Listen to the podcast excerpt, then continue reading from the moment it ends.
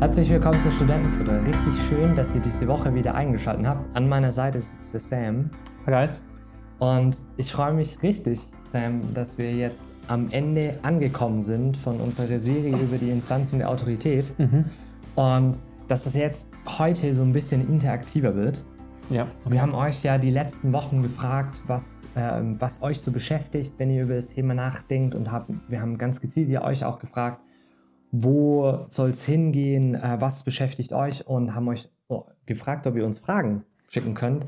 Und wir machen jetzt einen QA noch. Ihr habt Ja. uns ein paar Fragen zugeschickt und ich freue mich richtig, Sam, mit dir da nochmal ins Gespräch zu gehen. Das zeigt einfach auch nochmal, wo so Knackpunkte in den einzelnen Episoden auch waren, Knackpunkte zu den einzelnen Instanzen. Mhm. Und da bin ich richtig gespannt darauf. Ja, bin ich auch gespannt. Ja. Das ist gut, dass du gespannt bist, Sam, weil die Okay. erste Frage geht tatsächlich direkt an dich. Und zwar hattest du in, in der Folge von, ähm, dem, von dem, vom Staat, wo, du, Mhm. wo es um die Regierung oder die Instanz des Staates ging, Mhm. hast du gesagt, dass du deine Meinung zur Todesstrafe geändert hast.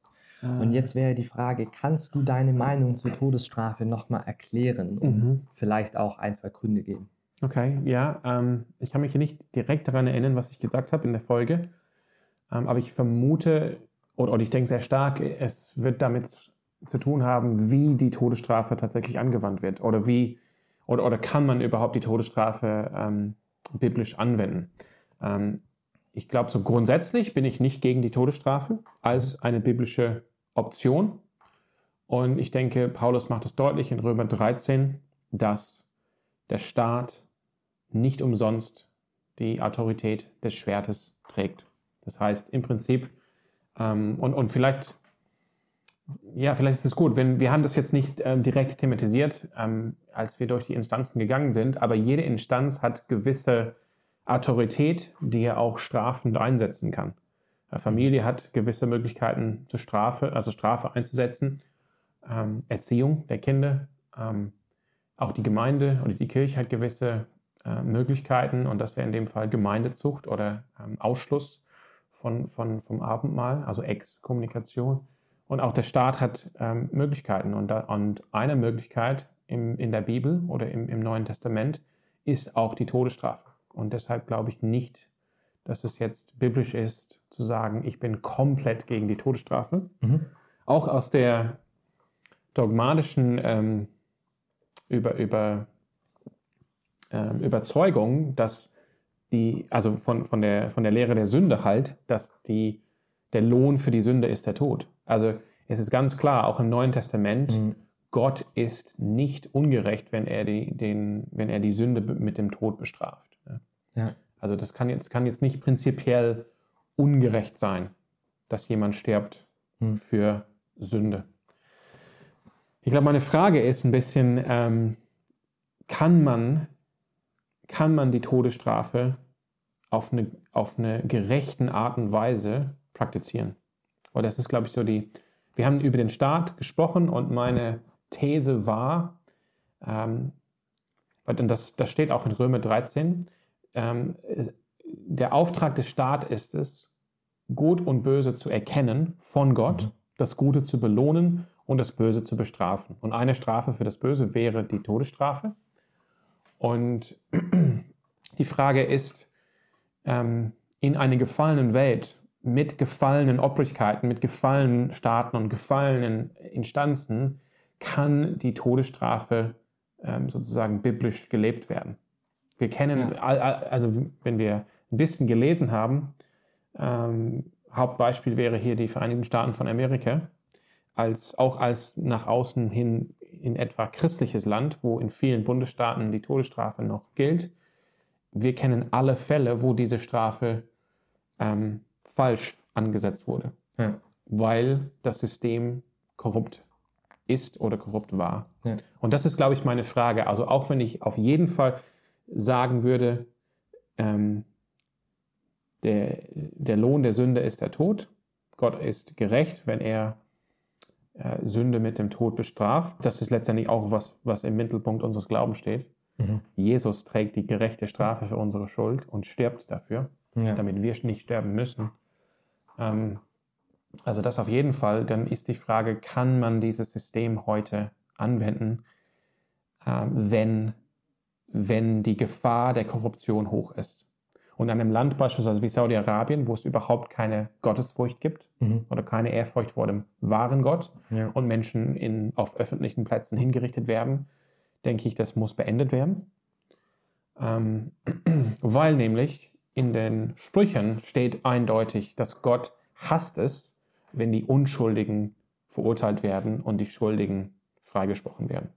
Und wenn man ein korruptes Justizsystem hat und man immer wieder Fälle hat, wo unschuldige Menschen ähm, mit dem Tod bestraft werden, dann ist, glaube ich, eine ernsthafte Überlegung dran, zu, ähm, zu, sagen, können wir das überhaupt noch rechtfertigen? Oder müssen wir sagen, ja. klar, dadurch äh, gibt es manche Leute, die vielleicht des Todes würdig sind, ja. die jetzt ins Gefängnis landen stattdessen. Ähm, aber dadurch ähm, schützen wir uns davor, dass wir den Zorn Gottes auf uns bringen, weil wir unschuldige Menschen umbringen. Mhm. Genau. Also ich glaube, in die Richtung ging es. Ja. Ich finde, also, das ist jetzt auch eine Frage, die habe ich für mich selber auch nie, noch nie beantwortet, aber ich glaube, wenn wir über Todesstrafe nachdenken, dann müssen wir uns auch die Frage stellen, was will ich mit der, also was ist das Ziel der Strafe, was will ich damit bezwecken? Mhm. Und dann gibt es natürlich unterschiedliche Möglichkeiten. Ich kann eine Strafe anwenden, um praktisch wieder, also Genugtuung für das, äh, für das Verbrechen zu schaffen. Da wäre natürlich dann die Todesstrafe eine, eine Möglichkeit. Aber wenn ich sage, okay, ich, eigentlich soll mein Ziel der Strafe ein Umdenken, mhm. also ein Umdenken sein oder ein, also beim Umdenken, da wird es dann halt schwierig, eine Todesstrafe anzusetzen. Oder die dritte Alternative, die ich zumindest kenne, ist, dass man eben sagt, die Strafe ist eigentlich nur ein die Gemeinschaft schützen vor dem, der Schaden tut. Also die Strafe an dem, der Schaden tut, ist, da, da, dass die andere, also dass die Gemeinschaft eben geschützt wird. Und ja. da wäre natürlich dann eine Todesstrafe auch wieder diskutabel. Und ich, also ich finde, das ist nochmal so ein Aspekt, den man sich, glaube ich, selber klar machen muss, bevor man über die Todesstrafe nachdenkt. Aber ähm, ich würde auch. Ich, ich finde, ich finde, ja. Ja, ich würde auch mit dir mitgehen, dass ich jetzt nicht das in der Bibel zwingend sehe, dass das ausgeschlossen ist. Ja. Ja, ich finde, ich, ich würde, glaube ich, zwei, zwei Dinge sagen. Das eine ist, wer, wer wurde mit der Todesstrafe bestraft mhm. nach, nach gültigem jüdischen Gesetz? Zu Unrecht. Jesus Christus. Also, und ich denke, das muss uns zu bedenken geben.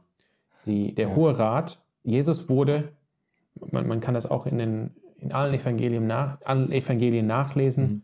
er wurde ähm, beschuldigt, ähm, gegen die erste Tafel des Gesetzes verstoßen zu haben, nämlich Blasphemie begangen zu haben, ähm, Gotteslästerung. Und auf Gotteslästerung lag die Todesstrafe und Jesus Christus wurde ähm, genau dann hingerichtet aufgrund dieser Beurteilung. Und mhm. das war natürlich nicht gerecht. Und deshalb, das ist genau der Punkt. Das war eigentlich, das war sogar in einem Gottesstaat, wenn man will, von einem Hohen Rat, was eigentlich die Schrift kannte. Mhm. Und die haben eine, natürlich sind da andere äh, Über, Überlegungen im, im, im, im Spiel, ne? weil, wir wussten, weil wir wissen, das hat Gott auch vorhergesagt vor Gründung der Welt. Aber dennoch war das auch ein korruptes und ungerechtes Anwenden des Gesetzes auf eine unschuldige Person.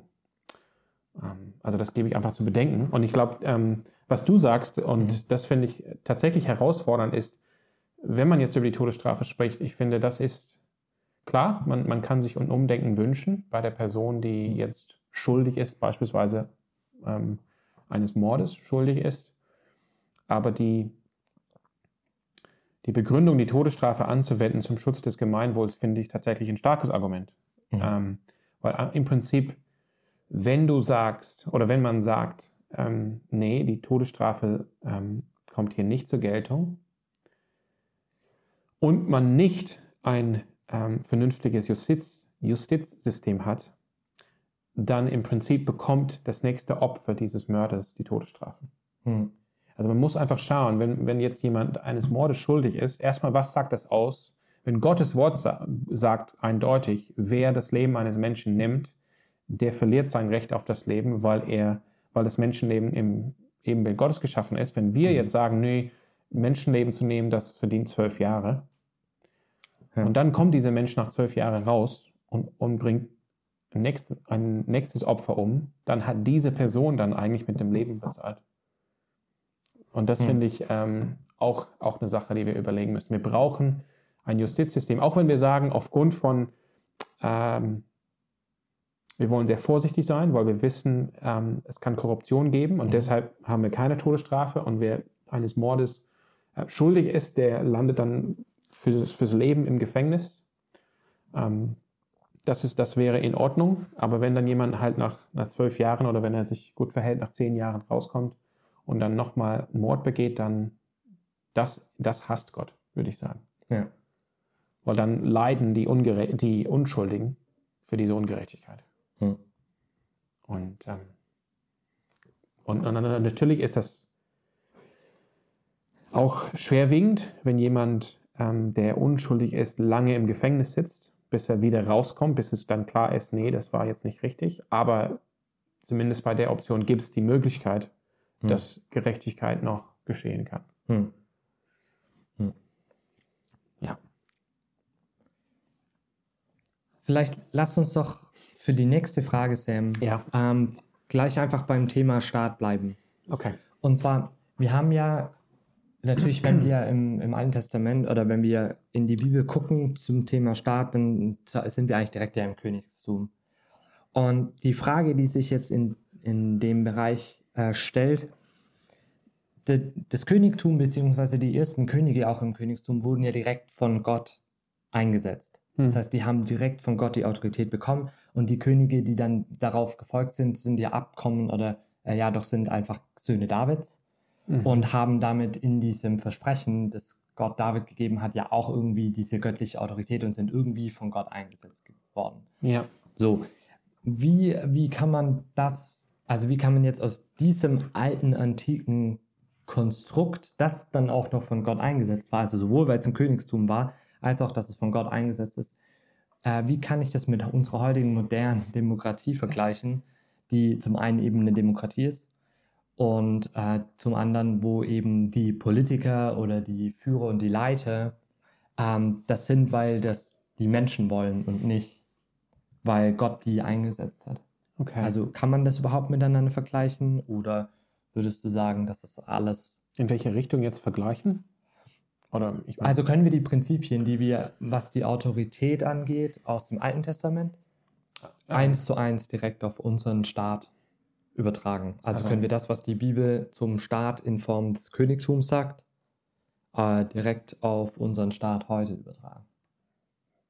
Ich da, verstehe ich das falsch, wenn ich die Frage so umformuliere? Hatte König David mehr Autorität als Bundeskanzlerin Merkel? Ist das, was hier gemeint wird? Oder wir können, ja, wir können, wir können mal damit gehen. Was würdest du sagen, Sam? Ich würde sagen, nein. Nein. Glaube ich nicht. Also äh, als Antwort auf, auf meine eigene Frage, ja. hatte König David mehr Autorität wie die jetzige Bundeskanzlerin? Nein, ich glaube, warum glaube ich, warum sage ich nein? Weil äh, ich denke, der, der Auftrag des Staates und die Sphäre des Staates bleibt gleich im Alten wie im Neuen Testament. Und mhm. ist jetzt nicht, also die, auch der Auftrag und ähm, Sphäre der Familie und auch der Kirche bleibt gleich während der ganzen Geschichte, denn mhm. Familie, Kirche und Staat sind Schöpfungsordnungen. Ähm, und deshalb Klar, sie stehen in, zu, zu, gewissen Zeiten in unterschiedliche Relationen miteinander. Hm. Ähm, aber verändern sich ja auch. Verändern sich auch, ja. ja. Auf jeden Fall gibt es auch eine Diskontinuität im neuen Bund, also nach christlicher Überzeugung. Kirche ist jetzt etwas anders in, in der Gestalt wie, ähm, wie das Volk Gottes im Alten Testament. Aber mhm. ja, ich denke nein. Ähm, auch, auch was Paulus sagt in, in Römer 13, was wir ja auch wir bräuchten auch Römer 13 nicht, um das zu sagen, denn Gott ist souverän und darum ja. passiert auch nichts ähm, einfach mal ähm, per Zufall. Ne? Mhm. Ähm, also, also jede Autorität ist von Gott eingesetzt. Äh, heißt es in Römer 13. Das heißt, Gott wacht auch über unsere Demokratie hier. Hm. Ähm, aber ich. Ähm, ja, gibt also, es noch mehr zu dieser Frage? Ich meine, genau, ich, ich hätte, also ich hätte versucht, die Frage dahingehend zu beantworten, dass wir ja den Luxus haben, gerade, also klar ist es natürlich jetzt schwierig zu sagen, wir haben im AT haben wir das Königtum und dann vergleichen wir das mit unserer Demokratie. Mhm. Aber gerade bei dieser Frage gibt uns ja die Bibel dankenswerterweise nicht nur das Staatssystem des Königtums im AT, mhm. sondern wir sehen ja auch, wie Paulus in den Kapiteln im Römerbrief ähm, und auch an Titus äh, schreibt und wie er mit der Autorität des römischen Reiches umgeht. Mhm. Und er spricht denen ja auch die Autorität zu und die waren auch von Gott absolut nicht eingesetzt und waren zu dem Zeitpunkt mhm. zumindest ja, waren die da noch eine Republik? Ah, oh, mein Geschichtswissen. Nein. Nee, ne? Nee. Aber also klar waren, okay, dann waren sie. Die Republik war, war früher. Spätestens 27 vor Christus vorbei. So, okay. Ja. ja. Ja, macht eure Hausaufgaben, Kinder. nee, aber also, weißt du, was ich meine? Wir, wir sehen im Neuen Testament noch, mhm. Dass die Autorität auch Staaten gegeben wird, die jetzt nicht direkt von Gott eingesetzt sind. Und selbst im Alten Testament sehen wir schon, dass Gott ähm, an Tyrus, also an die, an die Babylonier und auch an, ähm, an die Assyrer eine gewisse, also da, darauf pocht und sagt, ihr habt eine Verantwortung, ihr habt von mir Autorität bekommen auf die eine oder andere Art und Weise und deswegen seid ihr mir der Rechenschaft schuldig und ihr müsst mit dieser Autorität gut umgehen. Mhm. Punkt. Und da gibt es nichts dran zu reden.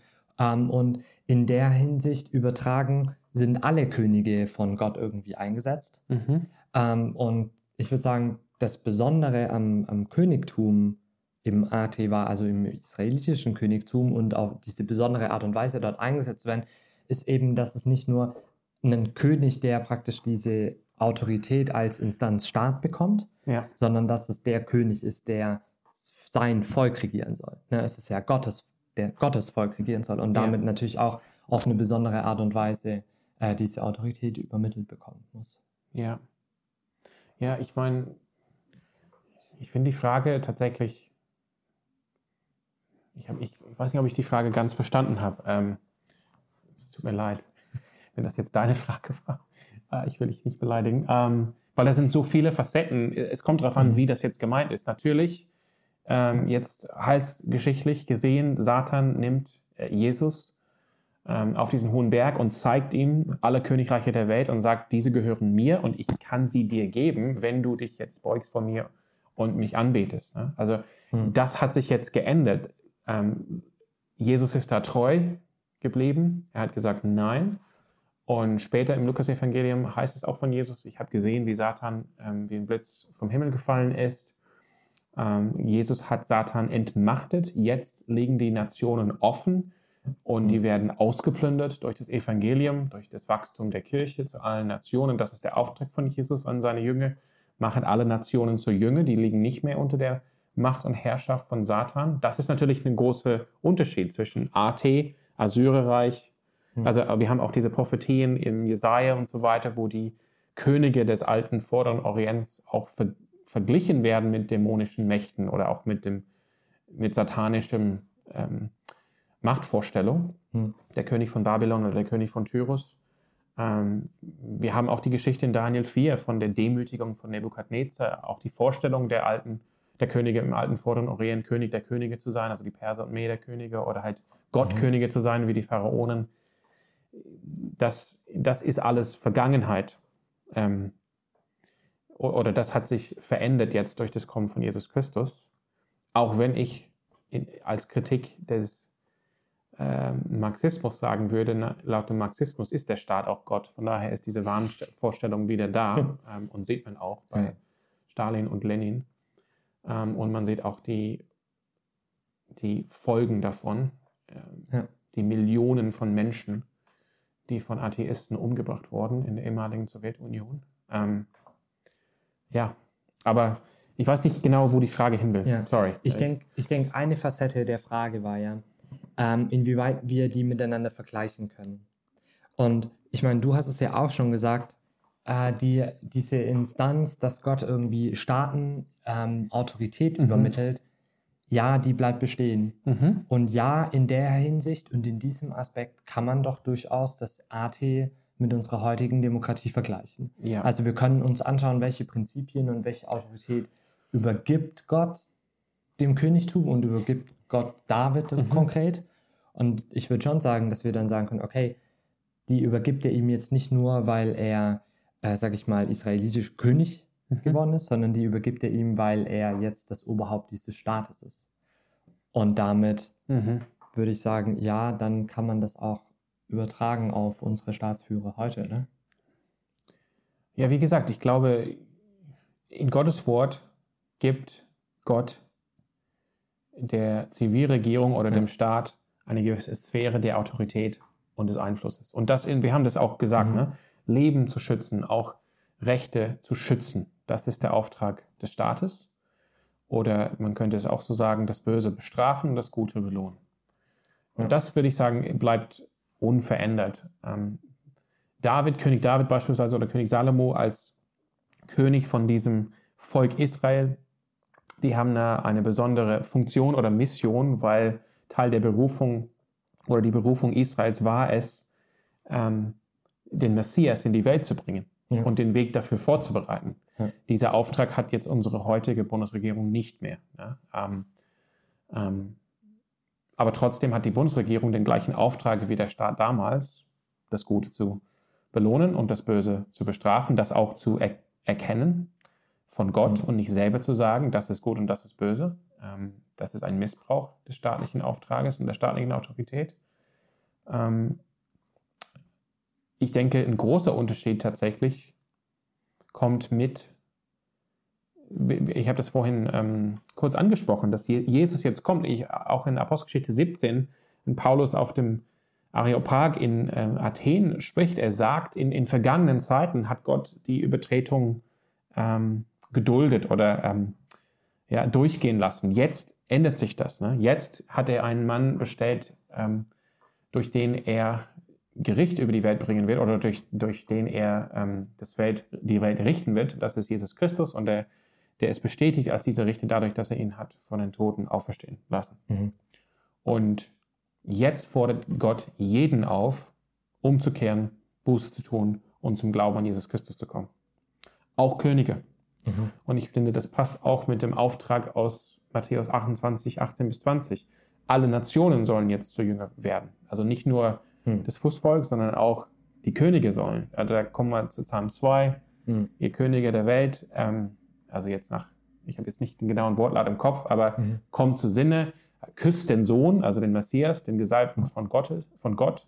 Ähm, ansonsten wird er ähm, zornig mit euch sein. Also, also ja. ihr müsst kommen jetzt, ihr Könige der Welt und Jesus Christus äh, ehren. Und das heißt, wir erwarten, wenn das Evangelium sich aufmacht durch die Welt, dass auch Könige zu Jünger werden und entsprechend das Staatswesen umgewandelt wird durch die Ehrfurcht vor Gott und durch ein richtiges Erkennen von, ähm, von einem göttlichen Auftrag an den Staat und auch hm. verändert wird durch, ein, ähm, durch, die, durch das christliche Menschenbild. Ne?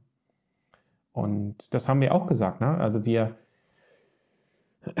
eben, das, das ist jetzt keine, kein Zufall ist, dass die freiesten Länder der Welt alle eine christliche Herkunft haben. Ja. Und ich denke, ein großer Unterschied heute, das habe ich, glaube ich, bestimmt auch gesagt, ist für uns Christen, wir wohnen nicht mehr in dem römischen Reich. Wir haben nicht mehr einen, einen Cäsar, der von sich behauptet, er sei ein Gott ja. oder ein Sohn Gottes. Und man muss ein bisschen Weihrauch an ihn opfern. Und wir haben gar keine Rechte, sondern wir mhm. sind einfach seine Untertanen weil wir jetzt hier in Deutschland 1500 Jahre ungefähr christliche Prägung haben, ähm, haben wir einen Rechtsstaat, wo das höchste Gesetz in diesem Land ist die Verfassung der Bundesrepublik Deutschland, ja. die ja auch anerkennt, dass sie, also die Verfassung ähm, erkennt, dass sie unter Gott äh, ihre Daseinsberechtigung hat. Ja. Und auch die Bundesregierung ist gebunden an der Verfassung. Und deshalb haben wir auch hier das Rechtssystem. Das ist ganz anders. Und deshalb ist es, das haben wir aber auch schon gesagt, na, wenn, ähm, wenn jetzt eine Verordnung kommt und ich sage, nein, ich mache da nicht mit, ähm, wir können den Rechtsweg einschlagen und wir bekommen ähm, gesprochen von dem, letztendlich von einem Gericht, wer ist hier tatsächlich verfassungskonform? Ich oder die Regierung? Hm. Also nicht die Regierung an sich ist die höchste Instanz, ist nicht der Staat, ne? die Verfassung. Hm. Ja. Lass uns zur Kirche gehen. Ich finde das immer eine gute Idee, zur Kirche ja. zu gehen. Und zwar war die Frage, wir haben ja nun mal mehrere Kirchen. Und wenn die Kirche Autorität hat und die Kirchen aber unterschiedliche Meinungen über, einem, über ein bestimmtes Thema haben, mhm. äh, welche von den Kirchen hat dann Autorität? Autorität oder? Ja, Autorität. Recht? Also, ja doch, also welche Kirche hat dann Autorität? Und wie kann sie das rechtfertigen? Also. Ja, ich habe jetzt viel gesprochen. Vielleicht, vielleicht starten wir mit dir. Was denkst du? Ähm, ich finde es eine voll schwere Frage. Und ich glaube, also ich glaube, man muss so am Anfang, um die Frage so ein bisschen, äh, um die Frage beantworten zu können, müssen wir, glaube ich, so ein paar Sachen klären. Äh, und auch ein paar Sachen offenlegen. Natürlich. Also gib, gib uns die Frage nochmal. Also die, die Frage ist im Endeffekt, wenn zwei Kirchen unterschiedliche Meinungen über ein bestimmtes Thema haben, mhm. welche der beiden Kirchen hat dann Autorität? Oder wie kann dann die Kirche da noch Autorität ausüben, ja. wenn sie in sich selber ja auch irgendwie gespalten ist? Und okay. Kirche hier könnte eine Konfession sein, vermute ich mal, oder könnte auch gemeint sein zwei Ortskirchen, oder? Oder zwei Ortsgemeinden. Genau, das ist so ein bisschen die Frage. Ähm, was ich auf jeden Fall mal mhm. festhalten würde eine, eine Kirche hat ja, äh, besteht ja immer auch, also wir können auch Kirche zu einem ganz konkreten Leib oder zu einer ganz konkreten Gemeinde sagen, mit ihren einzelnen Teilen und mit ihren einzelnen Bausteinen und Gliedern.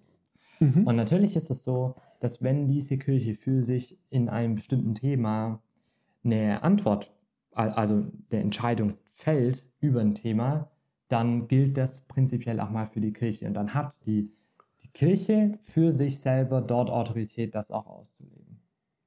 Also, ja.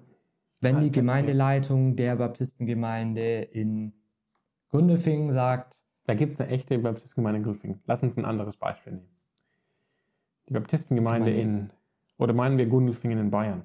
Bestimmt. Bestimmt. Ja, das, was an der Weder liegt. genau. Okay. Die bayerische. Genau, die bayerische Baptistengemeinde. Baptisten.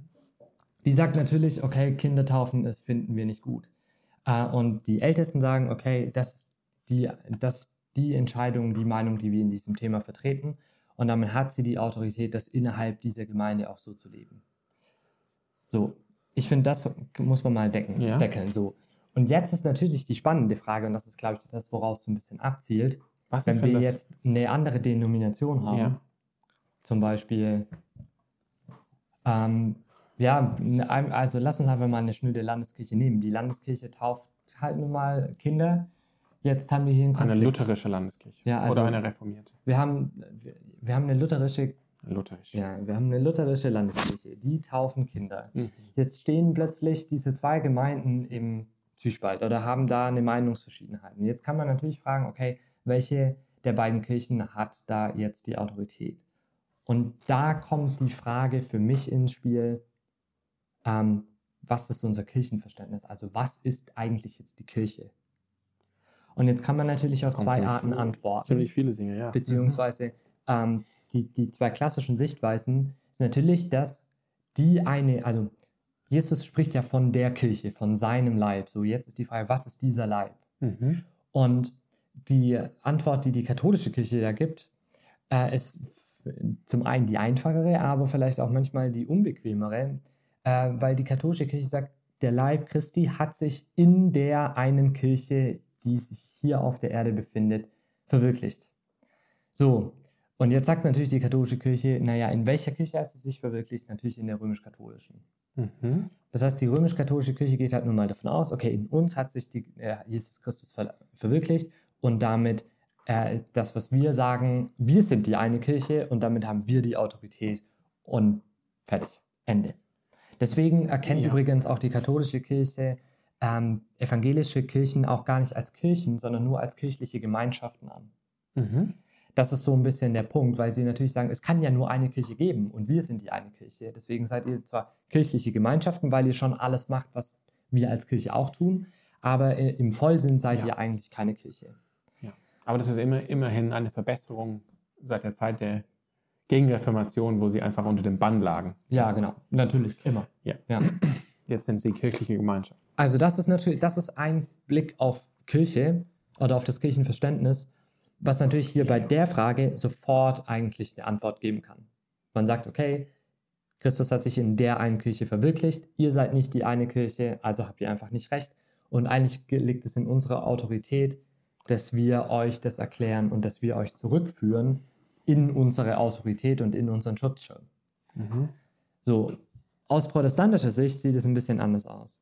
Ähm, Luther hat das so schön gesagt, es gibt praktisch die unsichtbare und die sichtbare Kirche. Mhm. Und die unsichtbare Kirche ist der tatsächliche Leib Christi, so wie Christus ihn sieht. Und der steckt in der Kirche, die wir heute sichtbar sehen, in Form von allen Christen und von allen Ortsgemeinden, die wir haben, steckt diese unsichtbare Kirche irgendwie drin.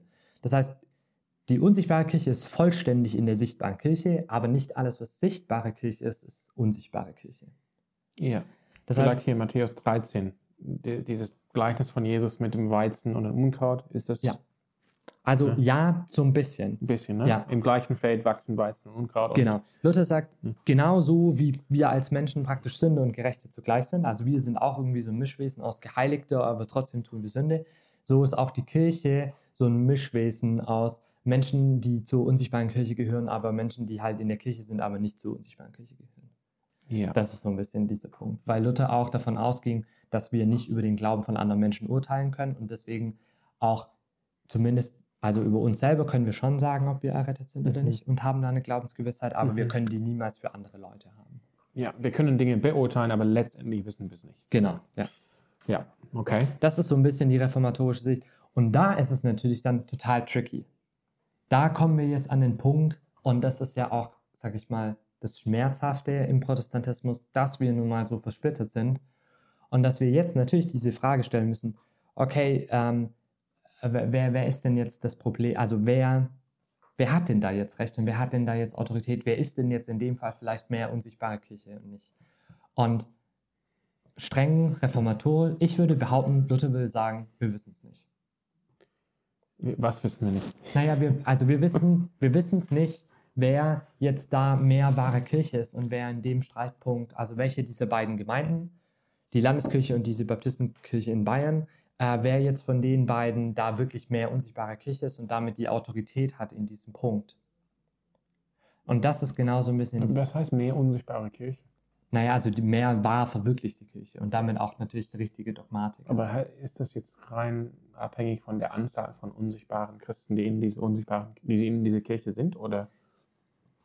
Genau, also. Ich meine, Luther, war, ja. Luther hat Kinder getauft. Von daher würde ich erwarten, dass er gegen die bayerische Baptisten entscheidet, oder? Genau, das ist so ein bisschen dieser Punkt, wo jetzt halt diese, also wo halt eine Streitfrage anbricht. Und das ist so eine Frage, und das ist eine Frage, die ich mir selber natürlich auch stelle. Und deswegen kann ich auch verstehen, dass wir die Frage hier gekriegt haben, weil das in unserer, unserem Blick auf Kirche oder zumindest auch in meinem Blick nicht so einfach ist. Ich bin auch gespannt, was du nachher noch sagst. Aber mein Punkt war so ein bisschen, ja, wir müssen, wir, wir haben an dem Punkt eine Herausforderung, eine besondere Schwachstelle in unserem Verständnis und in unserem reformatorischen Erbe und wir müssen dagegen anarbeiten. Und dagegen anarbeiten heißt, dass wir sagen, wir haben als Kirche eine gewisse Autorität, aber wir, sind, wir haben gemeinsam eine tiefer liegende Autorität, unter die wir uns als Kirche und als Leib stellen. Und das ist das Wort Gottes. Mhm. So, wir stehen beide unter der gleichen Autorität, beide Gemeinden stehen unter der gleichen Autorität. Und jetzt muss, müssen sich dann halt in dieser Streitpunkt diese Gemeinden treffen mhm. und müssen das halt in dieser gemeinsamen Basis sich erarbeiten. Und ja, da liegt auch so ein bisschen diese Schwierigkeit und die Herausforderung, weil natürlich jeder sich auf die Bibel beruft und jeder sagt, wir verstehen die Bibel richtig. Und da muss man halt einfach auch mal streiten. Ja. Und ja. Klar kann man sich dann riesig groß fragen, okay, wie, wie läuft es dann und ähm, bringt das überhaupt was oder geht man dann am Ende einfach nur äh, frustriert auseinander? klar, das ist die Frage. Aber ich finde, also das ist so ein bisschen mein Appell. Mm. Ja. Aber also, was denkst du? Was Okay, denkst du die? Frage ist, also es gibt zwei Kirchen, die haben unterschiedliche Meinungen. Ja. Welche Kirche hat die Autorität? Ja. Das ist eine gute Frage, weil ich.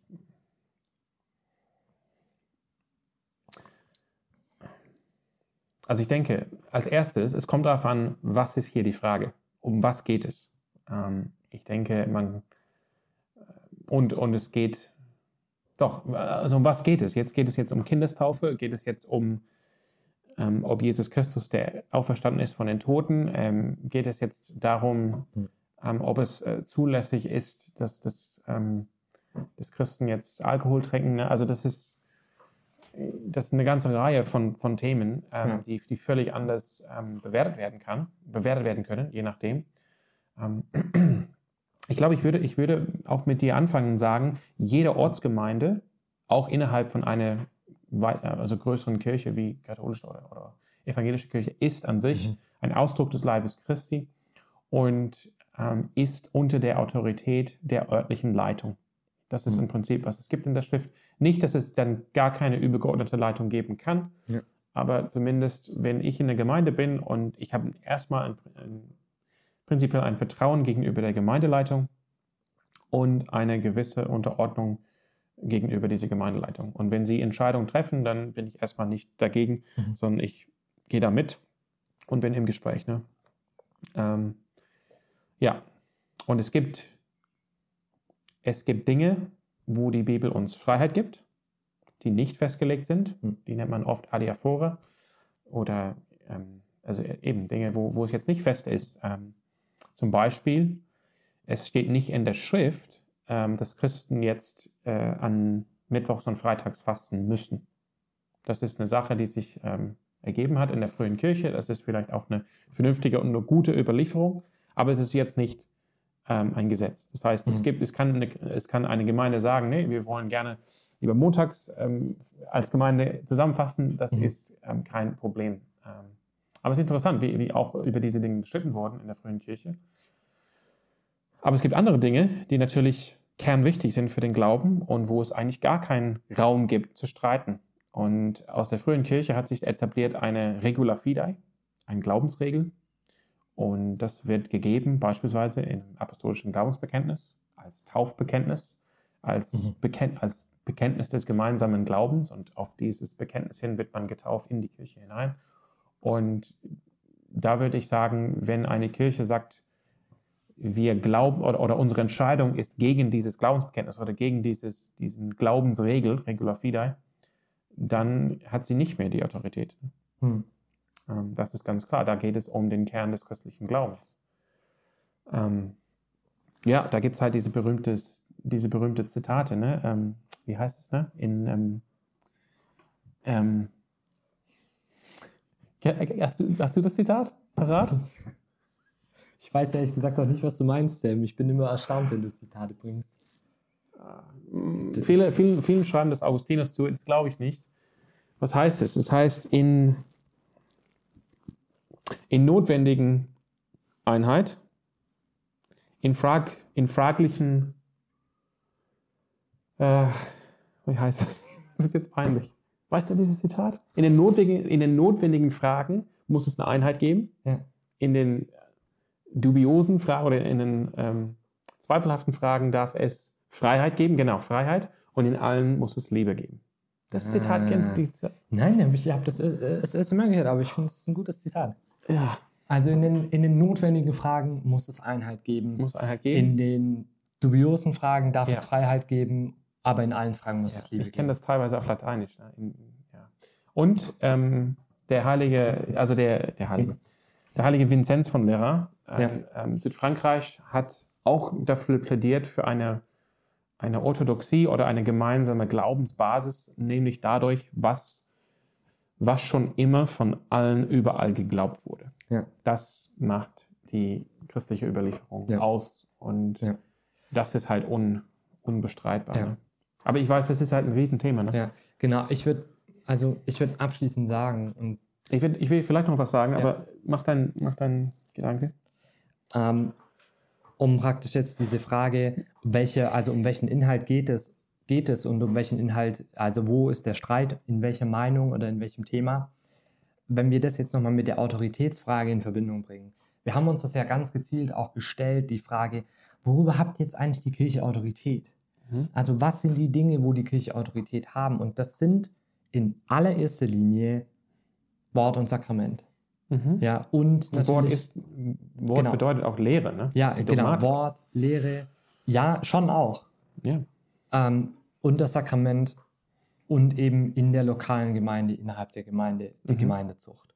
So, und das ist so das Minimum. Der, und ich würde schon auch sagen, dass in, im Wort und in der Dogmatik jetzt nicht das Allerkleinste und wirklich jeder minutiöse Punkt auch gemeint ist, sondern dass es da hauptsächlich um, die, um den Kern des Evangeliums und um die Evangeliumsverkündigung geht. Und da sind sich eigentlich fast alle protestantischen oder ein Großteil der protestantischen Kirchen auch einig und können auch miteinander einhergehen. In? In Wort und Sakrament. Mhm. Also in dem, im Evangeliumsverständnis und in der Art und Weise, wie sie, wie sie die Sakramente spenden oder? Und natürlich ja, muss man dann wieder sagen, okay, Kindertaufe und Erwachsenentaufe sind da schon wieder schwierig, aber das ist, glaube ich, so die minimale Basis, oder? Und das ist auch die Basis, wo die Kirche wirklich Autorität hat nach außen. Ja, also ich, ich denke, wenn wir jetzt von den protestantischen Kirchen sprechen, dann ja. ein, ein, ein gemeinsames Verständnis des Evangeliums, ja, ja, schon. Aber nicht ein gemeinsames Verständnis von den Sakramenten. Und ja, da haben wir eigentlich gar keine Einheit, weil es gibt einige, einige protestantische oder evangelische Kirchen, die Kinder taufen und andere, die das nicht tun. Ne? Hm. Und das, das kommt aus einem anderen Verständnis der, der Sakramente. Ne? Ähm, da ist eigentlich keine Einheit, oder?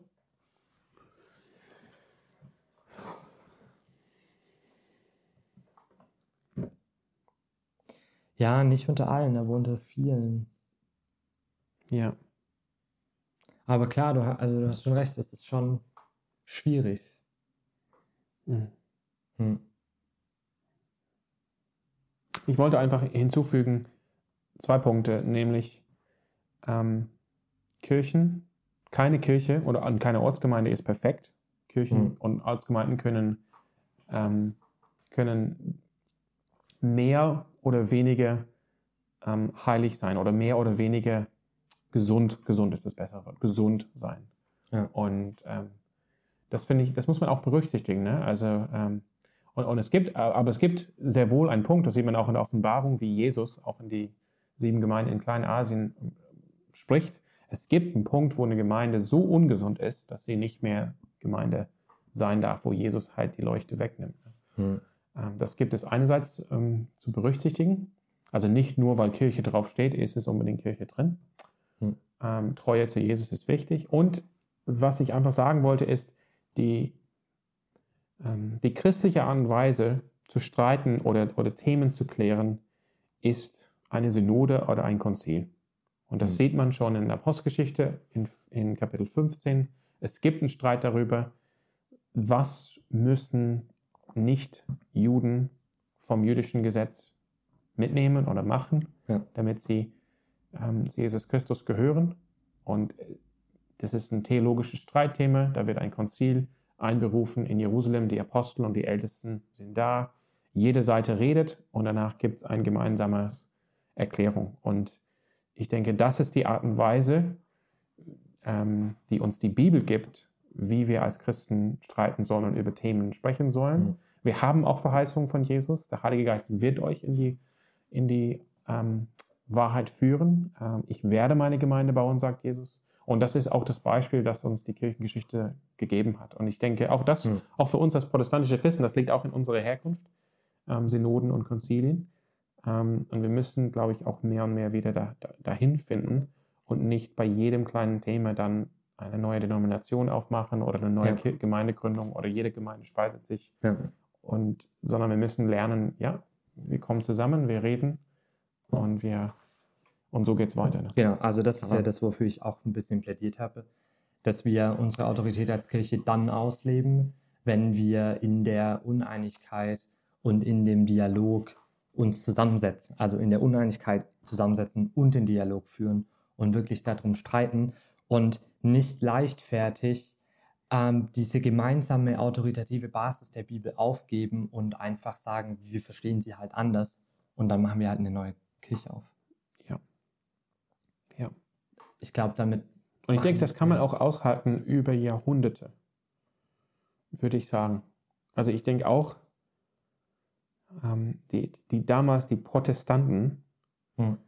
sie haben sich verstanden als eine Fraktion innerhalb der einen Kirche, Hm. die nämlich gegen manches protestieren, aber die nicht per se darauf aus waren, eine neue oder zweite Kirche zu Mhm. gründen.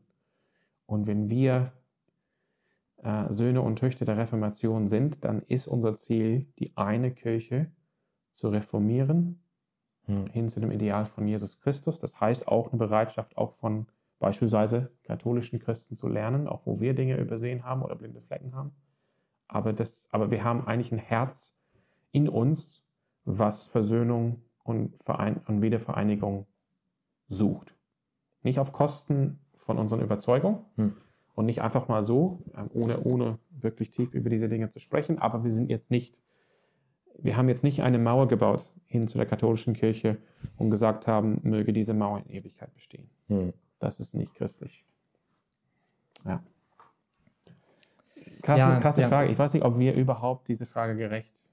Beantworten. Also Beantwortet genau, haben. ich, ich wollte auch gerade sagen, ich glaube, das sind so unsere Gedanken dazu zumindest und so ein bisschen vielleicht einen, auch einen theologischen Kontext. Ähm, aber so wirklich treffsicher hier die Frage zu beantworten, würde ja auch im Endeffekt bedeuten, dass wir das große Problem der Protestanten, also des Protestantismus irgendwie äh, lösen können. Und das, also dafür sind wir einfach äh, nicht Gott. Ne? Nee. Ja. Vielleicht können wir das nächste Woche lösen. Nee. Das wäre was fürs nächste Thema. Die nächste Frage oder, die- oder wie meinst Ich fand nur Spaß. Hm. Dann, dann lasst uns mal die Kirche hinter uns nehmen, äh, äh, hinter uns, Sam, und lasst uns zur Familie gehen. Mhm. Also da bin ich jetzt auch gespannt. Und zwar, ähm, das war für mich nämlich auch neu, dass du gemeint hast, okay, so ein Ding der Familie oder was wichtig von der Familie aus ist, dass sie Werte schafft.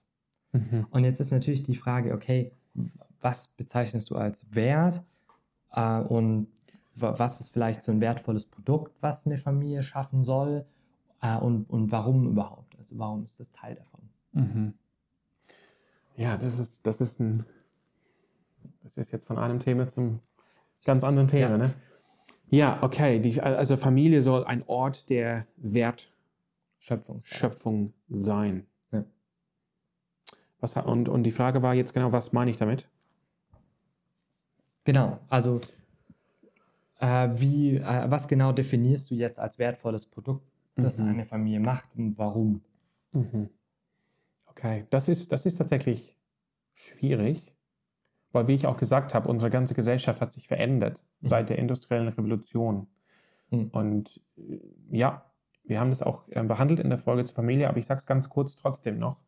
Vor der industriellen Revolution, für fast die ganze Menschheitsgeschichte, war die Familie ein Ort oder ein Haushalt erstmal, also Haushalt als Grundwirtschaftseinheit. Und die Familie war der Ort der gemeinsamen Identität und, ähm, und auch der Ort der Produktion und auch der Ort der, des Überlebens. Ähm, die Familie war nicht, und, und heutzutage oder, oder, durch, oder seit der industriellen, Revolution bis jetzt in die Moderne, in unsere Zeit, hat sich das komplett umgedreht. Und die Familie oder das Zuhause ist jetzt vielmehr heute nicht ein Ort der Produktion, sondern ein Ort der, ähm, ja, wo Dinge aufgebraucht werden, wo Dinge verzehrt werden, Ja. ähm, wo Dinge verbraucht werden. Mhm. Ähm, das heißt, das Essen kommt vom Supermarkt und wird irgendwie nach Hause gebracht, damit es verzehrt werden kann. Ähm, das Geld kommt vom Arbeitgeber und wird nach Hause gebracht, damit es verbraucht werden kann. Ähm, zu Hause wird Unterhaltung ähm, konsumiert. Mhm. Und es wird jetzt nichts, also es wird viel, also das ist ein bisschen ähm, vereinfacht gesagt, aber diese, diese Rolle des Haushaltes, der Familie, dass jedes Mitglied dieser Familie, also Vater, Mutter und Kinder, ein, ein Mitglied einer identitätsstiftenden Einheit ist, wo es darum geht, gemeinsam zu arbeiten, damit, mhm. ähm, damit nicht nur diese, diese Einheit, diese Familie, diesen Haushalt überleben kann, sondern gedeihen kann und auch ähm, sich einbringen kann in dem kulturellen Mandat, was mhm. Gott uns schenkt in Genesis 1 und 2, nämlich die Erde uns untertan zu machen, äh, indem wir den Garten bebauen und bewahren und bepflanzen. Ähm, das ist, diesen Charakter ist weggegangen, weil jetzt geht jedes Mitglied der Familie raus aus dem Haus mhm. und verwirklicht sich irgendwo anders. Also die, die, die Familie, das Zuhause, der Haushalt hat nicht mehr diesen Wert. Mhm. Und auch die Bildung, wir haben auch über Bildung und Erziehung gesprochen. Bildung und Erziehung geschieht auch oft nicht mehr zu Hause, sondern in der Schule oder vom Jugendpastor oder von der Sonntagsschule. Ähm, Arbeit, also Mann und Frau verlassen das Haus, damit sie beide sich verwirklichen können in eine Karriere und, und diese Produktion an der Arbeit, am Arbeitsplatz, also Produktion, das kann ja auch ein Büroarbeit sein, geschieht mhm. woanders. Ähm, also Bildung geschieht woanders. Ähm, die Kinder sind dann irgendwo in der, in der Kita oder halt im, im, Kindergarten oder im Hort nach der Schule. Und, ähm, und es gilt, oder, mein Plädoyer als, als Mann und als Vater und als Christ ist, wir müssen, wir müssen hier, wir brauchen hier Reformation. Und das, das kommt jetzt nicht einfach von heute auf morgen. Und hm. wir können jetzt nicht die ganze Gesellschaft innerhalb von den nächsten zwei Wochen verändern. Ähm, aber es geht darum zu überlegen, wie können wir den Ort des Haushaltes und den Ort der Familie, also das Zuhause, mehr hin zu einem Ort der konstruktiven Produktion verändern und nicht nur ein Ort, wo emotionale Bedürfnisse ähm, gestillt werden und wo Dinge, Produkte ähm, verzehrt, verbraucht, konsumiert werden. Mhm. Und ich denke, ein paar Beispiele wäre einfach, dass, dass man überlegt, ich will, dass mein Zuhause ein Ort der Gemeinschaft ist dass es eine gemeinschaftsstiftende Funktion hat in der Gemeinschaft, also in der, ähm, an dem Wohnort, wo man ist. Also es muss jetzt nicht heißen, ich, wir laden nur Leute aus der Gemeinde zu uns ein, sondern man will sagen, hey, ich will jetzt nicht einfach wie jeder andere hier irgendwie um 17 Uhr, 18 Uhr irgendwie nach Hause fahren, in meinem Auto, ich steige auf meinem Auto rein und gehe in mein Haus und ich kenne die Nachbarn nicht, sondern ich möchte, dass hier ein Ort der Gemeinschaft entsteht. Und wo wir, und weil dann entstehen Gespräche, wie über diesen Ort, über diesen Wohnort, ähm, über die Leute, die in dieser Gegend wohnen. Ähm, und dann schon entstehen Partnerschaften. Hm. Also Gemeinschaft ist sehr wichtig, aber natürlich auch mit Menschen aus, die, aus der Kirche, aus der Gemeinde. Ähm, ich denke, es ist auch wichtig, Wert heißt auch wieder, dass der Haushalt, dass die Familie, dass das Zuhause ein Ort der Bildung, Ausbildung, Weiterbildung, Fortbildung, Erziehung wird. Hm. Das ist, dass Menschen, vor allem die jüngeren Menschen, aber auch nicht nur, geprägt werden, ausgebildet, geformt werden in zu Hause von ihren Eltern und auch, ja, wenn die Gemeinschaft auch da eine Rolle spielt, ähm, das, das finde ich sehr, sehr wichtig. Dass es nicht nur geht, okay, du lernst Sachen in der Schule, du lernst über Gott in der Sonntagsschule ja. und äh, zu Hause gucken wir Bundesliga und Netflix, äh, sondern Prägung, Formung, Bildung findet zu Hause statt. Und ich glaube, man muss, man, man kann sich überlegen, ähm, die meisten Leute können jetzt nicht ihre Karriere um jetzt umswitchen. Hm. Aber man kann überlegen, wie, was wäre ein Projekt, äh, vielleicht ein Seitenprojekt, wo man als Familie starten können, äh, vor allem wenn man Kinder hat, ähm, damit, damit die Kinder auch lernen können über Wertschöpfung, über Geld verdienen und über die Realität, wie diese Welt einfach funktioniert. Hm. Über Arbeit, über Verantwortung, hm. über Pflicht, über Fleiß. Ne? Mhm. Und ähm, ja, da gibt's, ja. Also das meine ich auch mit Wert. Äh, also es kann sein, dass man sagt, hey, ähm, wir, ja, wir, wir beginnen einfach ähm, selbstgemachte Marmelade zu machen und dann irgendwie zu verkaufen. Oder Honig. Oder, ähm, oder man kann, man kann auch als, wenn die Kinder ein bisschen älter sind, dann können sie auch Nachhilfe geben und, und auch dadurch lernen, Wert zu schöpfen. Ähm, hm. Man kann auch einen E-Commerce-Store aufmachen, auf eBay oder auf Amazon. Ähm, und da lernen die Kinder auch ne, den Wert von Produkten. wenn sie wieder verkauft werden für einen höheren Wert und so weiter. Hm. Solche, also da gibt es sehr, sehr viele Ideen. Man kann Dinge aus Holz machen. Hm. Ähm, man kann auch ne, Dienstleistungen an, ähm, anbieten für die Nachbarn. Ne? Ja. Also der ganze Fokus der Familie war einfach gemeinsam das zu kreieren und das zu schaffen, mit dem man auch überlebt Mhm. und das das Überleben sichert. Und ich finde, das ist ja ein Mindset, dieses Werteschöpfende in der Familie, dass man ja auch bewusst kommunizieren kann. Also auch wenn es vielleicht komplexer ist in der Art, wie sich das dann ausgestaltet, Mhm. also, aber kann das ja trotzdem auch was sein, zu sagen, hey, der Grund, warum unsere Kinder in die Schule gehen, ist, damit sie befähigt werden und gebildet werden, um später werteschöpfend aktiv zu sein Ja. in der Familie, Ja. Mit dem höheren Ziel, das Königreich Gottes voranzutreiben. voranzutreiben. Genau. Natürlich. Ja, und Nicht stinkreich zu werden. Das ist nicht das Ziel. Ne? Und auch dieser Mindset zu sagen, okay, wir entscheiden uns, dass eine Person vielleicht verstärkt zu Hause ist, um daheim einen Ort zu schaffen, der dann, damit das gemeinsame Werteschöpfen vorangetrieben wird. Mhm. Das ist natürlich auch was durchaus Gutes. Und Mhm. das ist ja durchaus legitim, eben das so zu machen. Das, Mhm. Also ich finde, Werteschöpfen heißt jetzt nicht, dass jeder arbeiten gehen muss in der Familie. Nicht zwingend, aber das heißt, dass Ja. man, dass man Also einen externen gemeinsame- Arbeitgeber, genau. Ja. Nicht zwingend, nein. Ja, sondern dass man eben gemeinsam sich dieses Mindset macht, okay, unsere gemeinsame Aufgabe ist es, als Team ähm, Werte zu schaffen und Mhm. arbeiten zu gehen. Und die Frage ist, wie schaffen wir das und wie kann jeder seine Aufgabe dazu beitragen, damit das als Familie gemeinsam am besten funktioniert, Ja. Ja. Ich meine, ja. oder? Ich finde find, ich find es komplett richtig. Amen. Und ich bin auch selber voll in diesem Prozess und bin auch am Ja. Lernen. Ähm, die, die Bibel warnt uns davor, geldgierig zu werden. Ja. Und wenn wir Liebe zu Geld haben, sagt die Bibel, ist das ein Wurzel von allen Bösen. Da muss man aufpassen. Aber an sich, den Wunsch zu haben, ähm, dass Ressourcen wachsen, dass es wirtschaftliches Wachstum gibt, ist ein guter Wunsch, weil dadurch entstehen mehr Ressourcen, die dann zur Verfügung stehen, um das Königreich Gottes weiter voranzutreiben. Mhm. Und darum geht es. Ähm, aber es geht nicht nur um Geld, wenn man will. Als Wertschöpfung ist halt allgemeiner als das. Also ich versuche beispielsweise als Wachte, ich, ich versuche so oft wie möglich abends meinen Kindern vorzulesen.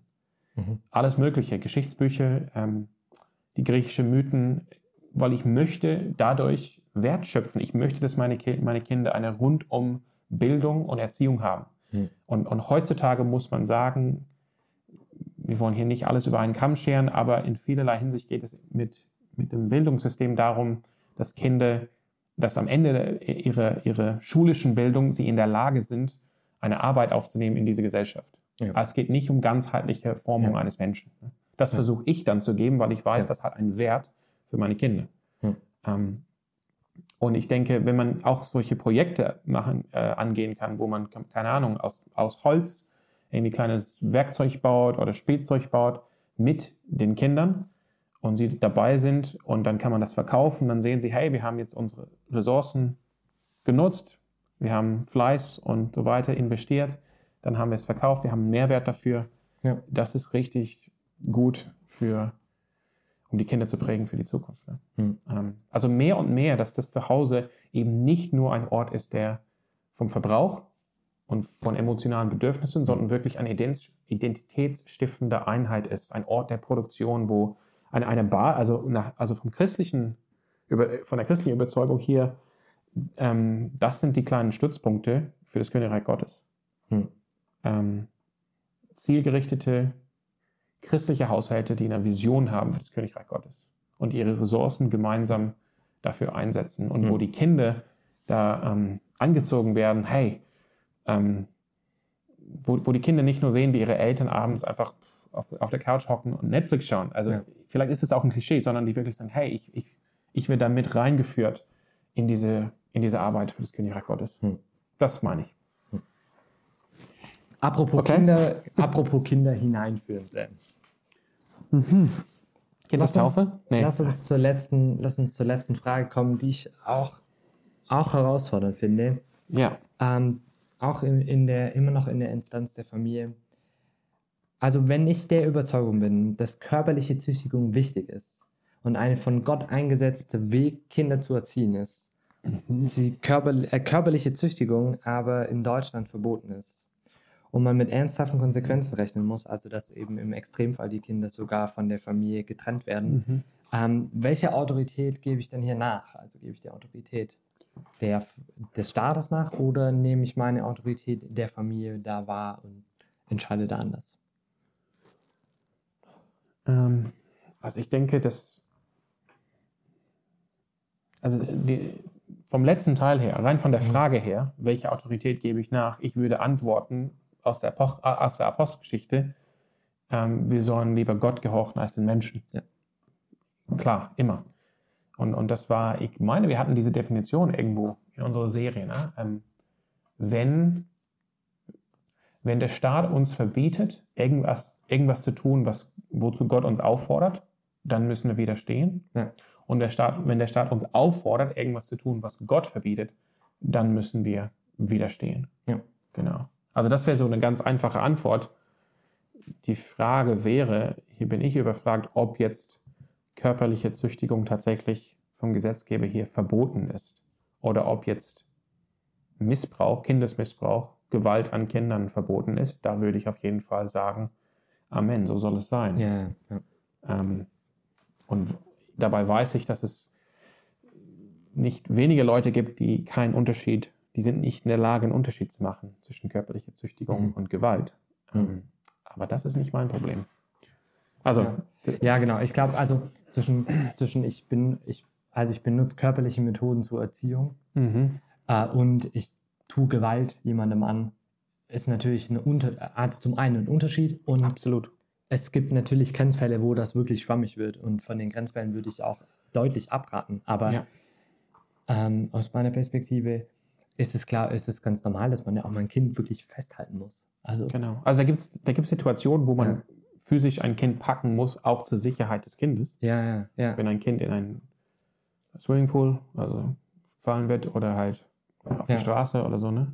Ja. Vor einer Bahn. Also das ist ganz klar, dass man jetzt das Kind packt. Mhm. Auch heftig, wenn es sein muss. Um das. Ähm, ich, denke, ich denke tatsächlich, wenn wir jetzt zurückkommen zu der Todesstrafe, ähm, tatsächlich findest du das gefährlich, dass ich jetzt die Todesstrafe erwähne, wo wir um die Erziehung von Kindern Kinder, sprechen? ja, Nein, aber ich habe am Anfang gesagt, jeder Instanz oder jeder Mandatsträger hat eine gewisse Autorität und unter diese Autorität fällt auch ähm, die Möglichkeit, Strafen zu verhängen. Gemeinde, Gemeindezucht, also Ausschluss von Kommunion, Kommunion. Und es ist interessant, ich würde sagen, der Staat trägt die Autorität des Schwertes, nicht die Eltern. Hm. Und, das, und ich würde da die Grenze ziehen. Ähm, die Eltern dürfen, oder was heißt körperliche Züchtigung, oder was dürfen die Eltern tun? Sobald körperliche Züchtigung bleibende, oder ich würde auch bleibende weglassen, sobald es wirklich Schaden anrichtet an dem Körper des Kindes, dann ist es nicht mehr körperliche Züchtigung und fällt eigentlich in den Bereich der Autorität des Schwertes Hm. und steht den Eltern nicht mehr zu, sondern diese Autorität steht nur dem Staat zu. Nur der Staat trägt die Möglichkeit, tatsächlich, wie wir gesagt haben, die Todesstrafe zu verhängen und dann körperliche Schaden anzurichten. Ja. Ähm, das steht den Eltern nicht zu. Das heißt, genau, sobald es nicht, sobald es Schaden anrichtet, einem Leib oder einem Körper eines Kindes, dann ist es Kindesmissbrauch und Gewalt gegen Kinder und ist strafbar, sollte auch strafbar sein. Ja. Ähm, aber ich würde behaupten, dass es eine Möglichkeit gibt. Die Bibel fordert ganz klar körperliche Züchtigung, Hm. zur kör- körperlichen Züchtigung für Eltern. Ähm, und ich würde auch sagen, es gibt eine Möglichkeit, körperliche Züchtigung anzuwenden, ohne dass das Kind einen Schaden nimmt. ja.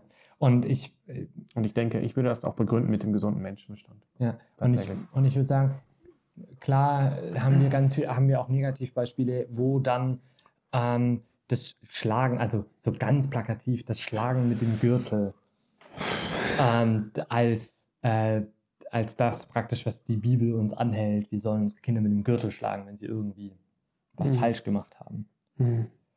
So, und Ja. das wird dann, also die Frage ist natürlich, wird Gewalt einfach mit der Bibel begründet oder ist die Gewalt Bibel begründet? Und Mhm. ich würde sagen, Gewalt an der Stelle ist einfach nicht bibelbegründet. Genau. Ja, und das muss man dann einfach trennen, dass manche Leute das mit der Bibel begründen und dann ist es auch gut und richtig, dass der Staat da Gesetze hat, um dagegen vorzugehen. Ja. Ja, es ist gut, dass Gewalt und Missbrauch geahndet werden. Ja. Ähm, und dennoch auch, aber das führt das jetzt zu weit, dennoch würden wir auch wünschen, dass der Staat ähm, weise und umsichtig mit diesen Dingen Ja. äh, darum geht. Ja. Ähm, und, und auch erkennt, die Eltern haben die, die Eltern haben an sich, von der, auch von, von Gott her, Hm. die Verantwortung und auch das Recht, ihre Kinder zu erziehen. Ne? Ja. Und möglich sollen die Kinder bei ihren Eltern bleiben. Ne? Ja. Aber das ist natürlich leider nicht immer möglich. Ne? Ja. Und dann, wenn es jetzt um körperliche Züchtigung oder überhaupt um Erziehung geht, wir könnten dann auch darüber sprechen, es geht jetzt wahrscheinlich zu weit, aber, aber trotzdem einfach, einfach der Vollständigkeit halber. Hm. Ähm, wir sind natürlich Sünde, als, als christliche Eltern auch oder als Eltern überhaupt. Und dennoch streben wir das an, dass wir jetzt nicht aus Zorn ähm, züchtigen oder erziehen, sondern dass wir jetzt nicht so eine Reaktion haben. Wir Mhm. sind so genervt von diesem Kind, dass wir einfach schlagen, Ja. sondern, wohl das wäre tatsächlich dann Gewalt. womöglich Gewalt, Hm. je nachdem, sondern dass wir sagen, wir, wir setzen weise und nüchtern Mhm. äh, gewisse Strafen ein, um unsere Kinder zu formen. Hm. Und es geht darum, die Kinder letztendlich zu formen, dass es den Kindern gut geht, dass sie gedeihen und eben nicht, dass sie fertig gemacht werden, dass sie bleibende Schaden haben in ihrem Körper, dass sie eigentlich Missbrauchsopfer sind. Hm. Das finde ich auch wichtig Ja. zu erwähnen. Ja. Ja, ähm, das war es tatsächlich auch mit dem QA. Krass. Und damit schließen wir die Serie ab und ich hoffe, dass ihr jetzt nochmal so ein paar Fragen beantwortet, ähm, also beantwortet bekommen habt. Und vielleicht habt ihr euch ja ähnliche Fragen gestellt, die wir uns jetzt heute auch gestellt Mhm. haben. Und es war nochmal ein wilder Ritt durch die ganzen Instanzen, Sam. Ein wilder Ritt. Ja, aber ich Ja. freue mich, dass wir das gemacht haben und äh, ich hoffe, dass ihr auch wirklich was mitnehmen konntet in der Ja. Serie und dass es euch zum Nachdenken und vielleicht auch zum Umdenken auch bewegt hat, jetzt gerade in der besonderen Zeit äh, und darüber hinaus und dass es uns zu einem besseren Verständnis geholfen hat, wie Gott Autorität einsetzt und wie Gott mit Autorität umgeht. Mhm. Ja, finde ich auch. Ich hoffe auch. Wenn, wenn es noch Fragen gibt, kann man sie trotzdem schicken, oder? Ja. Und ich denke, wir schaffen das dann auch, die nochmal zu beantworten und das einfach dann per Mail zu machen. Also herzliche Einladung. Äh, schreibt uns gerne jederzeit. Ihr findet unsere Mailadresse unten in der Beschreibung. Ähm, nutzt die Möglichkeit, uns einfach zu schreiben. Wir treten gerne mit euch in Kontakt. Und bis dahin wünschen wir euch eine gute Woche. Bis dann. Ciao. Ciao.